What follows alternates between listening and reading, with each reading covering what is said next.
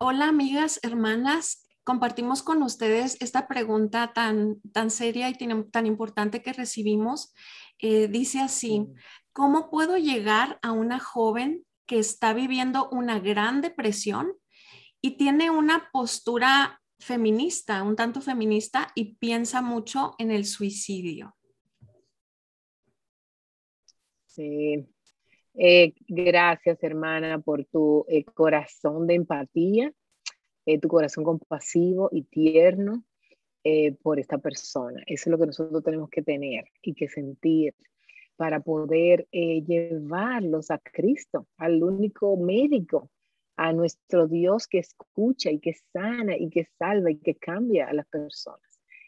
hay esperanza, que es una gran oportunidad que tienes y qué bueno saber cómo voy a llegarle, Señor, muéstrame cómo voy a llegar. Pues bien, eh, primeramente yo diría, amada amiga, que de su afecto. Todo el mundo quiere a alguien que le escuche, que le preste un oído, que se siente a oír a su lado, en silencio. Escucharle y orar y llorar con esa persona muchas veces, pero e, eso es lo que necesitamos, la manera como le llegamos muchas veces la oportunidad para compartir el Evangelio. Así que primeramente yo diría que la visites, que le invites a un café, que salgas con ella a un lugar, eh, bueno, eh, te voy a decir, no sé cómo llaman en, Latinoamérica, pero en mi país decimos eh, vivero. Vivero es un lugar como un nursery de plantas y verde, ¿verdad? Un lugar al aire libre, hermoso, con una bebida, eh, eh, una limonada, un café, alguna bebida. O sea, las cosas cambian. Y abre las escrituras, abre tu móvil y léele un texto, un versículo. Y, y, léele, ¿por qué te turbas, alma mía? ¿Por qué, por, qué, eh, ¿Por qué te turbas dentro de mí? Espera en Dios eh, léele esos salmos, porque todas nosotras de vez en cuando tenemos, nos sentimos tristes y nos deprimimos. Eh, no de la misma manera, pero sí. Entonces, ofrécete a, caminar a su lado. Mira, cuando necesites una petición de oración, cuando necesites que estás débil, llámame, dime y yo quiero, yo quiero acompañarte. Envíale textos bíblicos. Yo tengo amigas que me dicen, envíame un texto bíblico que me ayude. Puede ser a veces que, que eh, no es fácil caminar al lado de una persona así, nadie quiere estar al lado de la persona triste, porque generalmente eso agota espiritualmente, es un sacrificio espiritual que te va a consumir, pero es un, algo agradable a Dios.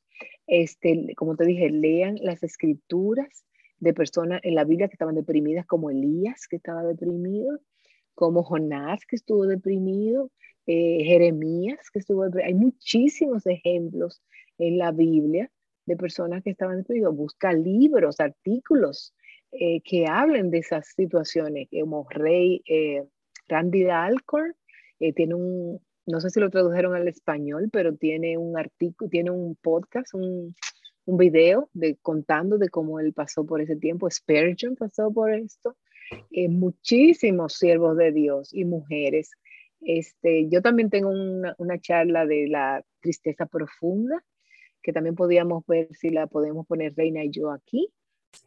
Eh, tienes, y, hay veces que si es una, una depresión muy profunda, como dices, eh, es bueno llevar, buscar un consejero cristiano, consejero bíblico, o ir preguntando, eh, o un psicólogo cristiano, porque a veces hay desbalances hormonales y hay desbalances químicos. Entonces nosotros también creemos que la Biblia es la verdad pero hay veces que para tú regularizar una persona hay exámenes, así como la diabetes, como tienes problemas con el colesterol, con la presión alta, también el cerebro, algunas veces la salud mental se afecta y necesita eh, la ayuda de un profesional, eh, además de la Biblia. Eh, nosotros hemos tenido personas que, que, que, que, han estado tomando medicamentos y dicen, dame un segundo y se duermen vuelven y se levantan, porque para tú compartir la palabra, la persona debe, el Espíritu Santo es que lo hace, pero la persona debe entenderla. Y para entenderla tiene que estar despierta, alerta. Así que tienes que revisar si no es nada físico, si no es nada hormonal. Y bueno, y lo que otro que ella decía era que hablaba del feminista. Yo, hay que separar el feminismo de la depresión. No le venga a hablar del feminismo como con un látigo ahí, con un bibla, tomar la Biblia y darle, eh, caer la biblazos. Porque la Biblia dice que no. Bueno, no, tienes que, eso es otro tema. En otro momento, no creo que es oportuno. hay que escucharla. Hay personas que son muy duras y muy fuertes en sus convicciones y hablan y hablan. Y bueno, y uno se siente como indignado, como que quiere, pero contrólate, eh, déjalo al Espíritu Santo y trabaja con ella primero lo de eh, esa área. Eh, a alguien deprimido no se le puede empezar a decir, no, porque tú estás mal, porque tú estás mal, porque estás hablando de suicidio, ella está hablando de suicidio, entonces ellos ven la vida oscura, ven toda la vida contra mí. Entonces, generalmente a los creyentes, pero si una persona tiene pensamientos suicidas, lo ideal es llevarla a un, a un médico, eh, al hospital y decir, tengo pensado, porque realmente está en una situación muy, muy, muy peligrosa. Eh, la depresión puede ser causada por salud mental, cuando no tengo lo que yo quiero, me, me deprimo, cuando no siguen nuestro consejo, como le pasó a uno de los generales de, de David, Joás, creo, eh, cuando no controlamos las situaciones, etcétera. Hay muchísimas razones. Así que, ¿cuáles, qué otras cosas, eh, Reina, podríamos nosotros que, no, que se te ocurran a ti, que tú entiendas sobre ah. este tema? Me recordé, en una ocasión escuché a una persona decir que una amiga le había dicho eso, o sea, que ya se quería suicidar, que se quería matar, que sería mejor que no existiera, puros eh, enunciados así muy fuertes y dijo como en burla o como tono irónico, si lo dicen que lo van a hacer, no lo van a hacer. Dijo así. Entonces a mí se me hizo súper fuerte porque recordé, recordé varias estadísticas que, que había leído en un libro que dicen que si lo dices, no es necesariamente que no lo vas a hacer o que estés haciendo un drama. Si ella te abrió su corazón y te dijo, puede ser una advertencia y puede ser incluso gracia de Dios para que tú estés atenta a su vida con todas las maneras que te ha dicho Vilma de ejemplos de cómo hacerlo. Eh, esa, una de ellas que mencionaste, Vilma, se me hace tan importante cuando, cuando tú estás triste, en tristeza profunda o deprimido o enfermo, lo menos que quieres es salir. O sea, quieres obscurito, hasta pones las cortinas y si tú eres una amiga que ella ha abierto su corazón, su vida, su tiempo, sácala a la luz del sol, sácala a ver el cielo, sácala a ver los árboles, los pájaros, la naturaleza. Dios nos habla en su creación y cuando estás tan encerrado, tan oscuro, en tu cama, en posición fetal, tapadita, no estás pensando ni en Dios ni en su grandeza, o sea, estás en las sombras, en la oscuridad. Y, parte de ser luz y de ser sal es, es eso, de, que tú seas esa amiga que quizá ahorita ella va a aborrecer por lo hostigosa que te puedas ver de que si vamos a salir, voy por ti ya y vamos a caminar alrededor de tu calle, vamos a ir a un parque y ya te compré. Y lo que dijiste, Vilma, de que es difícil acompañar a alguien cansado, enfermo, triste, lo es. Te va a costar una inversión de tiempo, de dinero, de esfuerzo y más que nada de, tus emociones. O sea, es una carga muy pesada que es hasta contagiosa de decir, ya no puedo. Tú vas a preferir estar con tus amigas alegres, fiesteras, contentas, hablando jiji, jaja, pero si el Señor te puso esta mujer en tu camino, te está abriendo el corazón, te está diciendo que quiere terminar con su vida. Yo le pido al Señor que tengas eh, esa voluntad tierna de, acompañarla en este proceso, que oremos que no sea para siempre. No todos los casos de depresión, suicidio son para siempre. Eh, son, duran, algunas sí son muy prolongadas, pero otras no. Recordé ahorita, Vilma, eh, dos libros buenísimos que creo que salieron el año pasado, eh, que si tú eres una consejera bíblica o, te interesan estos temas o sirves así en tu iglesia, yo los recomiendo mucho. Uno se llama Descripciones y Prescripciones de Michael R. Emlet, es de editorial Poema. Ah, y el otro, déjame ver si lo encuentro, pero no me acuerdo el nombre, que viene hacia el cerebro. No sé si lo hayas visto, Vilma, pero me gusta. Sí, sí, lo he visto. Sí, es una traducción de uno que, que, bueno que ya esté traducido porque a veces confundimos y no sabemos cuándo es algo físico, cuándo es emocional, cuándo es un berrinche, cuándo... Espiritual, espiritual. espiritual, lucha espiritual. o, como decimos aquí en México también como risa, cuando eh, te tiras para que te recojan, ¿verdad? Que también hay casos. No creo que sea este caso, porque si ya estás hablando de, un suicidio, no, no creo que sea un, un berrinche o algo algo así. Pero necesitamos eh, estar dispuestos y disponibles para ensuciarnos las manos y cansarnos con casos así, porque estamos rodeadas quizá de personas que no nos imaginamos lo que están viviendo. Sí. Tú ves una sonrisa, tú ves una sonrisa, pero no sabes lo que hay detrás. Entonces, si tú ya lo sabes, camina con ella. Mira, aquí lo encontré, se llama una guía para el consejero sobre el cerebro y sus trastornos y es de Ed Welch. Oh. También este lo voy a poner aquí en la descripción. Yo sí te lo recomiendo eh, si y vas a Y también este eh, de John Piper cuando no se disipan las tinieblas. Sí. Es muy bueno también. Cuando no se disipan las tinieblas, cuando no se va eh, la niebla, ¿entiendes? La soledad a veces. Eh, y algo muy importante, Reina, que yo quiero añadir, además de los libros, es que nosotras como mujeres, nuestro adorno son las buenas obras. Entonces, a veces nosotros tenemos amigas, hermanas, como dice, que están en su casa encerradas y no salen, no quiero, no voy, no, no, no, no. Entonces, eh, esto lo aprendí de una hermana en, que en Bethlehem, Minnesota, que, eh, que me mentoreó. Y fue algo increíble, como ella me dijo un día, vamos a visitar a una hermana y vamos a, a, a, lavarle la casa, o sea, a, lavarle los trastes de la cocina, organizársela.